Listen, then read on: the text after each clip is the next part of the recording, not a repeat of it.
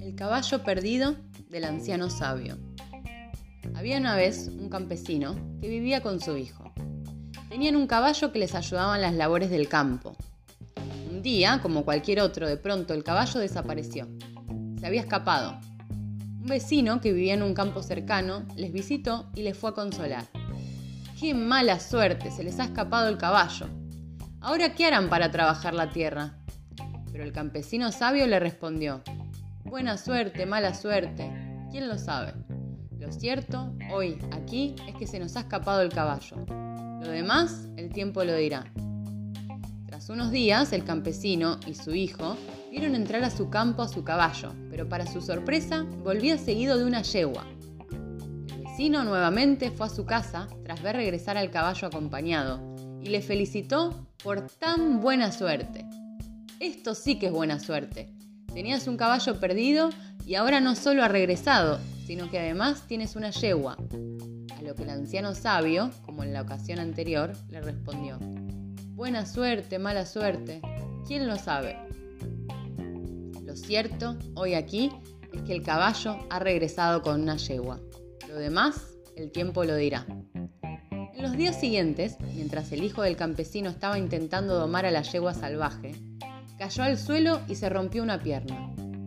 Tan pronto como lo llevaron al médico para curarle, éste le comunicó al anciano sabio que su hijo quedaría cojo. Nuevamente, el vecino, al ver regresar al anciano y a su hijo, se acercó a su casa para consolarlo por tan mala suerte, a lo que el anciano respondió como en las anteriores ocasiones. Buena suerte, mala suerte, ¿quién lo sabe? Lo cierto, hoy aquí, es que mi hijo se ha roto una pierna. Lo demás, el tiempo lo dirá. Pasado algún tiempo, la región donde vivían entró en guerra. Y un buen día, un grupo de guerreros se presentaron en casa para reclutar obligatoriamente a los jóvenes del pueblo. Al llegar al campo del anciano sabio y su hijo, se dieron cuenta que estaba cojo de una pierna y le dijeron, ¿qué te ocurre en esta pierna? Me la he roto mientras estaba domando a una yegua. No puedo correr y nunca más caminaré sin cojear, dijo el muchacho. Así no nos sirves, dijeron los soldados, y se marcharon para seguir reclutando a los hijos de todos los vecinos. Cuando se hubieron ido, el anciano le dijo a su hijo, ¿Entiendes ahora por qué tantas veces he dicho que el tiempo lo dirá, hijo mío? Los hechos que nos suceden en la vida no son en sí mismos, ni buenos ni malos. Puede que algo que al principio pareciera bueno acabe dando lugar a otro suceso que nos parezca malo y así sucesivamente. No sufras por lo que sucede. Lo que nos genera dolor es la opinión que tenemos de lo que nos ocurre. No tengas prisa. Espera a ver cómo cada situación afecta a tu futuro. Un día, con tu pierna rota ante el médico, la maldijiste y ahora, gracias a la buena suerte de rompértela, has evitado la guerra y quizás hasta la muerte. No te apresures a juzgar y sufrir por lo que te ocurre hoy. Intenta no cargar de emocionalidad lo que la vida te presenta. El tiempo, el tiempo lo dirá.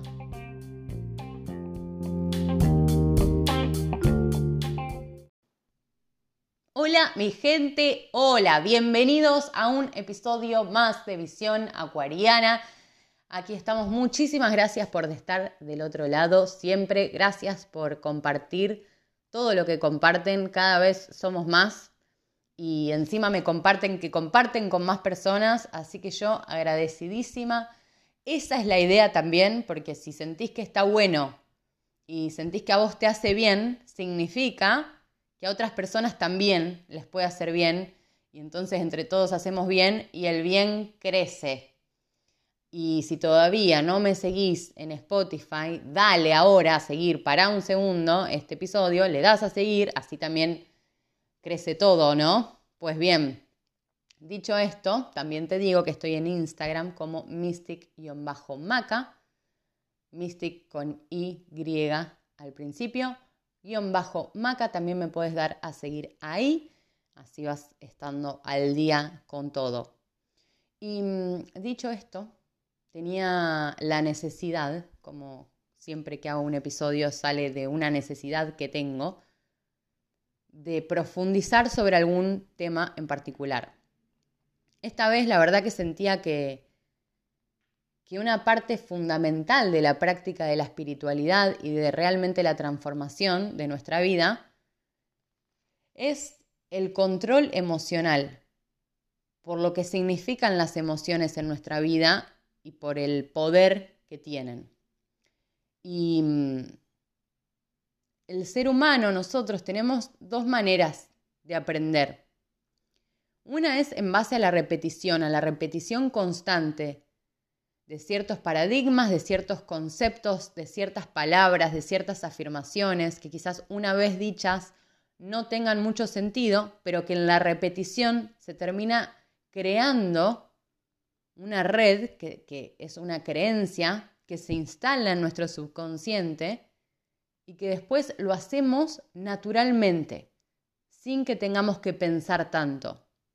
Como que siempre que aprendemos, por ejemplo, un idioma nuevo o una cosa nueva, al principio todo resulta un poco extraño y un poco doloroso y un poco incómodo, pero después con el tiempo y la práctica está ahí, no tengo que estar yo presente tanto.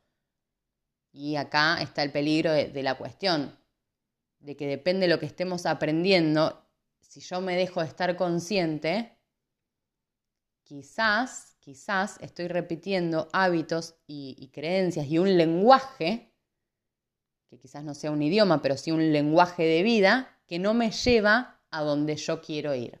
Y de esto se trata todo, porque para palabras y cosas, hay un montón de libros, hay gente que habla hermoso y te puedo decir palabras hermosas, pero lo más espectacular es cuando realmente hacemos un cambio y una transformación en nuestra vida.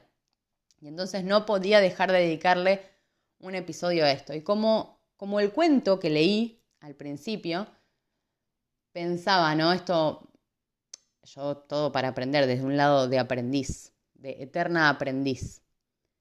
Qué maravilloso ser como el anciano sabio que no juzga lo que le pasa en el momento que le pasa. Ese anciano sabio tiene una paz espectacular que hace que, que no se arrebate ante las circunstancias, que no sienta que tiene que hacer algo y juzgar algo ante algo que le sucede. Que a decir verdad, de toda la gente que conozco, y me incluyo a mí misma, la verdad que el, general es que las personas son muy arrebatadas, juzgan un montón y se arrebatan.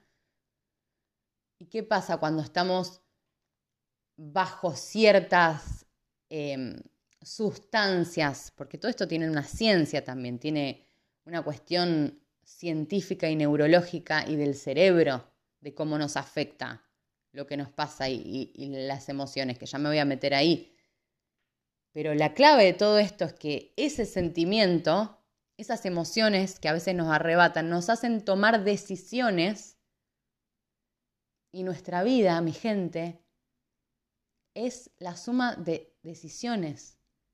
Frente a una misma situación, frente a una misma circunstancia y frente a un mismo hecho, las personas pueden decidir diferente. Y que vos decidas una cosa y que otra persona decida otra, nos lleva a lugares diferentes como resultado final. O sea que significa que nuestra vida es diferente. Y nuestra vida es una suma de decisiones constantes. Y para tomar decisiones amorosas, saludables, que nos lleve a un buen lugar, el cuerpo, esto va más allá de toda tu inteligencia, lo que vos puedas llegar a pensar, esto funciona así. Nuestro cuerpo, nuestra mente, tiene que estar tranquila. Porque cuando estamos tranquilos, por eso es tan importante también el descanso. Porque se reconstruye todo el cerebro, hasta se pueden resolver problemas mientras estamos descansando. No estar todo el tiempo ahí, en control, en control, en control. Cuando el cuerpo está tranquilo y en confianza, es cuando tomamos las mejores decisiones. Dicho esto, como que la ciencia que tiene esto de, lo emocional, de que por qué a tantas personas a veces nos, como si nos atrapara una cosa, un fuego externo que no nos permite pensar y actuamos impulsivamente. Las personas que tengan personalidades impulsivas se van a sentir identificadas, los que tengan sangre italiana quizás también, de tanta emocionalidad y de que se te toma una energía. Esto, lo estoy investigando, se llama secuestro de la amígdala. ¿Qué es la amígdala? La amígdala es una masa de núcleos o células en forma de almendra ubicada en lo profundo de los lóbulos temporales del cerebro. Y hay dos amígdalas, una situada en cada hemisferio cerebral. ¿Qué pasa con esta estructura? Dice, es una estructura del sistema límbico que está involucrada en muchas de nuestras emociones y motivaciones particularmente aquellas que están relacionadas con la supervivencia, incluyendo el procesamiento de emociones como el miedo, la ira y el placer. ¡Wow! ¿No? Y hay una cosa que se llama secuestro de la amígdala, que es que cuando te realmente la amígdala toma control sobre tu cerebro completo. Dice, cuando estamos expuestos a un estímulo aterrador, la información sobre este estímulo se envía inmediatamente a la amígdala, que posteriormente envía señales a áreas del cerebro como el hipotálamo para desencadenar una respuesta de lucha o huida. Y esto, la consecuencia es aumento de la frecuencia cardíaca y respiración para prepararse para la acción. Todo esto, estos ataques de ansiedad que tenemos o de ira extrema ante una situación, estamos, somos esclavos, somos presos de nuestra amígdala. La amígdala se ha apoderado de nosotros para desencadenar esto de que supuestamente nos está protegiendo, ¿no? No es que nos está diciendo, bueno, acá hay que luchar o acá hay que huir. Y esto es, lo peligroso de, no conocer cómo funcionamos. Eh, para mí es una de las, de las claves a la hora de, de la transformación, es realmente interesarnos en quiénes somos y en cómo funcionamos en todos los aspectos.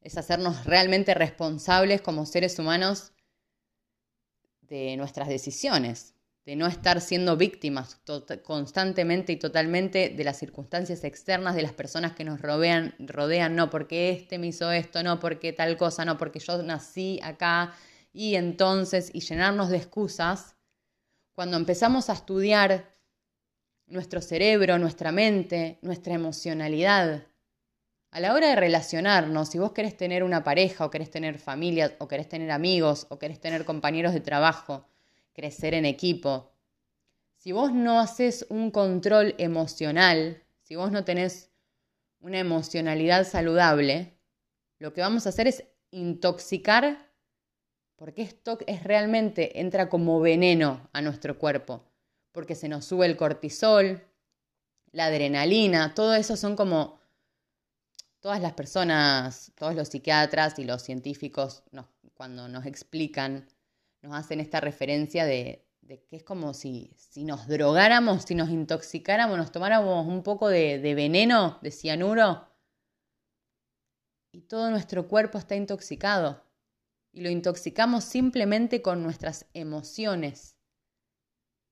Entonces el, no aprender cómo controlar, el no aprender de dónde vienen, puede llegar a ser muy peligroso porque, como decía antes, las emociones nos hacen, son las encargadas de que nos hacen tomar decisiones.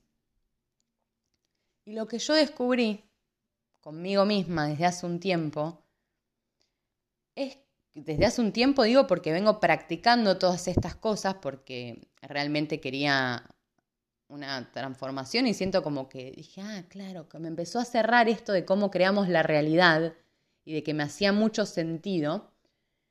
Y cuanto más consciente te vas haciendo, es como que más podés observar desde afuera las reacciones de tu cuerpo hacia ciertos estímulos y que todo cambia según el significado que vos le estás dando.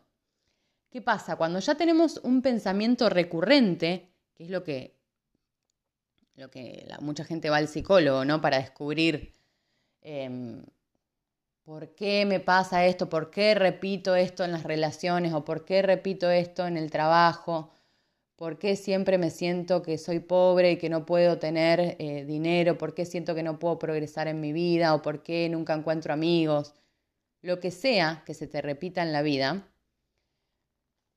me doy cuenta que ya hay tanta repetición ahí, hay una lealtad del cerebro hacia esos pensamientos que no importa lo que esté pasando en el exterior, te genera eh, químicamente, tu cuerpo se intoxica hacia ciertos estímulos.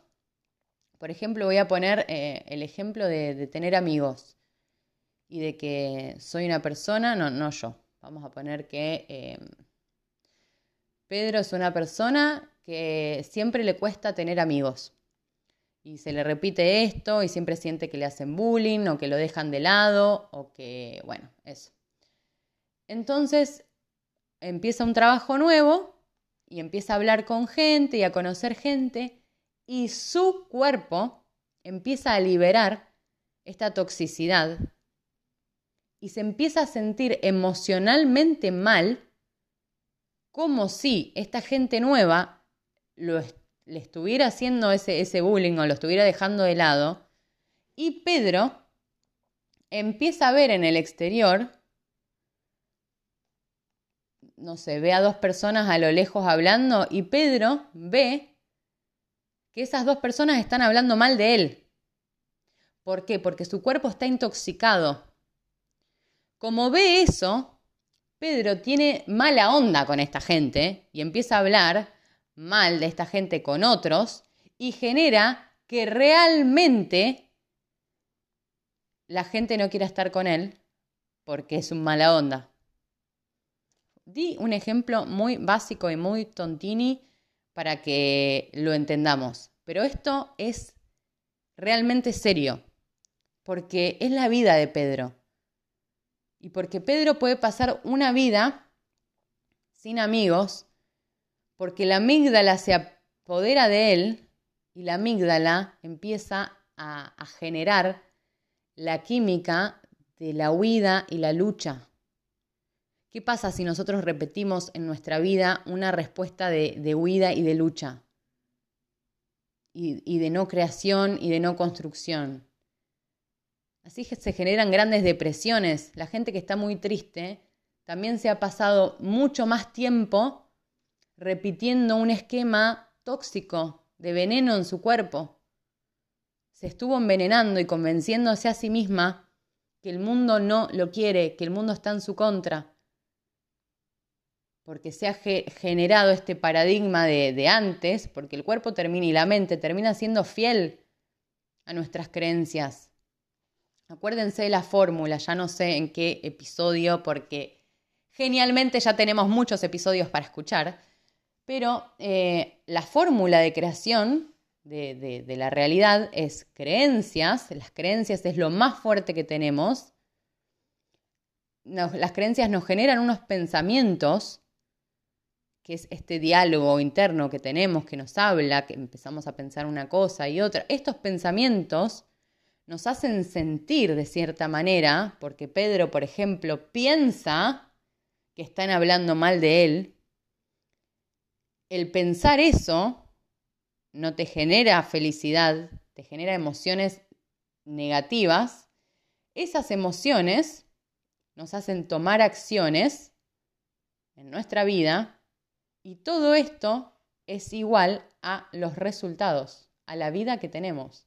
Entonces, creencias, nos generan pensamientos, los pensamientos nos generan emociones, estas emociones nos hacen tomar acciones, que todo esto es igual a los resultados que tenemos. ¿Que, ¿Qué son los resultados? La vida que tenemos. Entonces, ¿cuáles son, de qué sirve saber todo esto? Si no lo modificamos Y esta es la primera cosa, necesitamos de esta información para encontrar herramientas que tenemos que utilizar a diario. A veces me escriben eh, como esperando una cosa mágica, que para mí es de mucha pereza y de mucha vagancia, como es lo que veía cuando me dedicaba a la astrología. A ver, decime, miran, yo nací en tal día y tal cosa, y me dijeron que entonces por eso esto y esto. Es de tanta pereza que realmente como, dale, no. Es una práctica diaria. Esto es tomarse en serio a uno mismo y es diariamente trabajar con nuestro interior, diariamente darnos amor y sabiduría, porque somos el resultado de las decisiones que tomamos y esas decisiones las vienen de nuestras emociones. Nuestras emociones son las que nos hacen generar esas decisiones y si estamos intoxicados y si tenemos una carga emocional fuerte, y si venimos de lugares o de familias donde hubo una sobrecarga emocional, quizás tu cuerpo y tu amígdala haya aprendido a reaccionar y a estar en huida y en miedo constante. Pero acuérdense que la energía del miedo es la contraria al amor. Desde el miedo no hay vida. Desde el miedo se puede sobrevivir. Son sistemas para sobrevivir, no para vivir. Vivimos desde el amor, desde la creación. Tengo el, episodio de Feliz Progreso, donde me enfoco justamente en esto de que la felicidad nos las da el estar progresando, el estar, el, el dar, el contribuir al mundo. El desde mi lugar, desde mi experiencia, desde lo que yo tengo, no desde lo que no tengo, desde lo que yo tengo, dar y aportar al mundo. Si yo me estoy escapando, estoy usando muy poco, es un, acto de muy poca generosidad. Porque ¿quién puede dar en un momento de, huida y de miedo? Nadie, nadie, porque tenés que estar, y, nadie estaría esperando eso de una persona que está, se está escapando. Ay, qué egoísta, mira, lo está persiguiendo un león y no está aportando al mundo, qué egoísta. Nadie lo espera, pero ¿qué pasa cuando no nos persiguen leones? Pero sin embargo vivimos una vida de miedo y de huida. Nos convertimos en personas cerradas, en personas que tienen poco para dar. Empezando por nosotros mismos. Y entonces mucha gente va al psicólogo a hablar una y otra vez, una y otra vez de que esto, de que lo otro, de que lo otro. Y no digo que esté mal. Digo que hay que informarse nosotros, así como el psicólogo fue a estudiar y se ocupó, nosotros como seres humanos, como raza, nos tenemos que ocupar de cómo funcionamos, de cómo funciona nuestra mente, de qué son las emociones. Las emociones son una reacción, son una reacción a lo que nos pasa, a lo que estamos viviendo. Y si las emociones son una reacción, nosotros también tenemos que saber que después vamos a estar acumulando, que nuestro cerebro va a estar archivando una y otra vez estas experiencias y que se nos van a ir acumulando en el subconsciente y que el subconsciente es el que tiene el poder y es el que decide realmente, más allá de tus deseos, ay, deseo esto. ¿Y por qué no se cumplen los deseos? Porque no importa lo que vos me estés diciendo que deseas. ¿Cuánto crees que eso es para vos? Ahí está la gran revolución. En realmente transformar nuestra mente. Decía San Pablo, somos transformados por la renovación de nuestra mente. Lo repito, somos transformados por la renovación de nuestra mente. Se trata de renovar nuestra mente con pensamientos e ideas de lo que sí, no de lo que no. Hice un capítulo que se llama La solución. La solución a tus problemas. La gente está todo el tiempo hablando de problemas y se cree muy inteligente y se cree que es buena.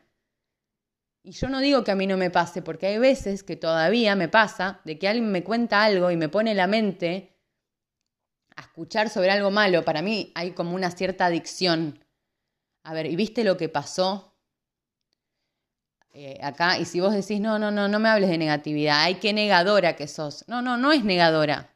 Yo ya sé que hay mal en el mundo. ¿De qué me sirve hablar más, más y más del mal en el mundo? Si yo ya sé que creamos la realidad generando emociones.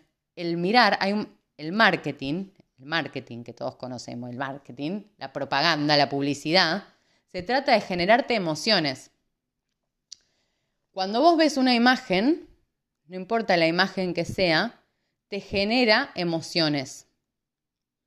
Si esa imagen es negativa, vos te estés dando cuenta o no, hasta mirando películas, es todo de generarte emociones, emociones, emociones.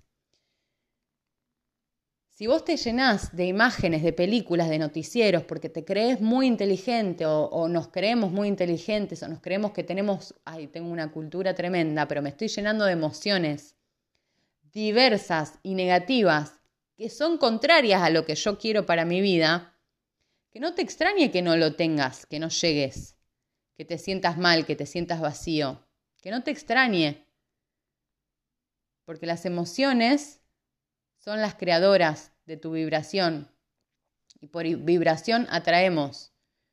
Y sin ir más lejos me pasó hace muy poco, la última semana, de esto que yo te estoy contando. Mi cuerpo se empezó a intoxicar de emociones que ya tiene conocidas de siempre y de las que yo trabajo a diario para cambiar mis, mis creencias, ¿no? Y podía ver, porque al ser más consciente, consciente puedes ver más y lo ves más claro, de cómo mi cuerpo se empezaba a tener miedo. Y entonces me empezaba a cerrar. Y entonces era más mala onda con las personas. Porque desde el miedo es esto que yo te decía que le pasaba a Pedro. Y es como la profecía autocumplida que dicen los psicólogos. Y entonces, ¿de qué me estás contando? Yo podía ver, aunque yo supiera que era todo esto, aunque yo era consciente, estaba viendo este mecanismo que hoy lo que el cambio que tengo es que yo no llamo a nadie para contarle esto como hacía antes porque me creía el cuento realmente de que me estaba pasando esa película. Ahora ya no, no alimento más y me quedé alimentando mucho más lo que yo sí creo y lo que yo sí elijo creer que es que la creación en realidad no es ni buena ni mala, es. Y de que si yo estoy alimentando eh, pensamientos de mal, eso va a crecer. Que el campo cuántico es fiel y responde a lo que yo quiero. Y entonces, ¿a qué quiero que me sea fiel? Por eso la fe y por eso hay un montón de cosas en, en todas las, las religiones que vienen como, como de esto, de la física cuántica. Por ejemplo, lo comparto en todos los episodios, pero se me vino esto, este ejemplo de que, por ejemplo, María Teresa de Calcuta decía, no me llamen a un meeting antiguerra, invítenme a uno sobre la paz.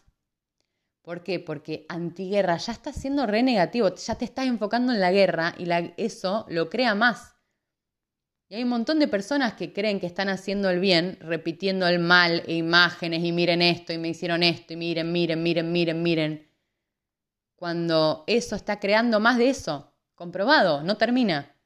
Si todos hiciéramos el trabajo de hablar amor y de hacer un trabajo personal, de enfocarnos en lo bueno y de contar mil veces más lo bueno, o más de mil veces más lo bueno, quiero ver el resultado del mundo.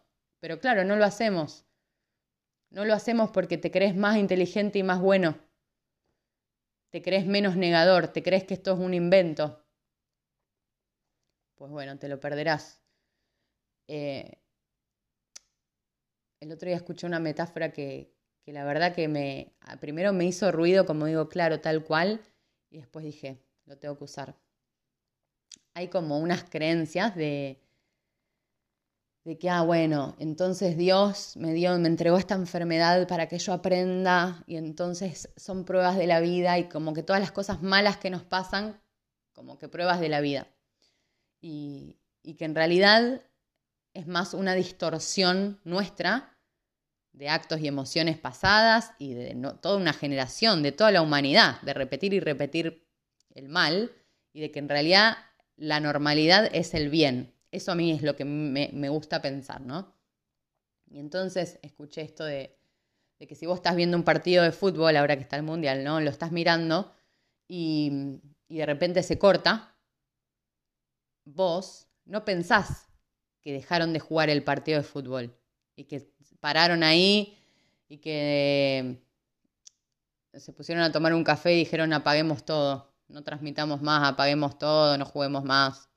Vos pensás que es un problema o de, de la señal de tu cable, o de que el televisor se te quemó, o de, algo más local, ¿no? Ahora, no pensás que si no no se te está cumpliendo lo que te estás cumpliendo es por, por eso, por tu señal y por algo más local. Pensás que es la vida. Tendemos a pensar al contrario. ¿Por qué no pensamos lo mismo que pensamos del televisor y el, y el partido de fútbol? Si vos no pensás que dejaron de jugar el partido, ¿por qué pensás que el campo cuántico dejó de jugar el partido con vos? ¿Por qué no pensás que en realidad sos vos, es el canal, es el cable, es la transmisión, Y si limpias el canal y si nuestro trabajo es más de limpiarnos, otro ejemplo es con una lamparita. ¿no? La electricidad y la luz es infinita y tiene la potencia extrema, pero depende de la lamparita que vos pongas, va a tener tantos, eh, ¿cómo se dice? Voltios. Ay, perdón. Depende de la capacidad que tenga la lamparita, la cantidad de luz que puede dar. Y entonces se trata una vez más del envase y no de la fuerza misma de la luz.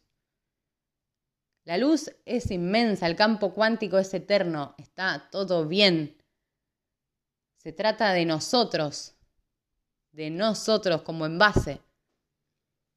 Y esto me trae a que en astrología, ¿no? Eh, el agua, el elemento agua, es el referente a las emociones y de que el agua toma la forma del envase que lo contiene.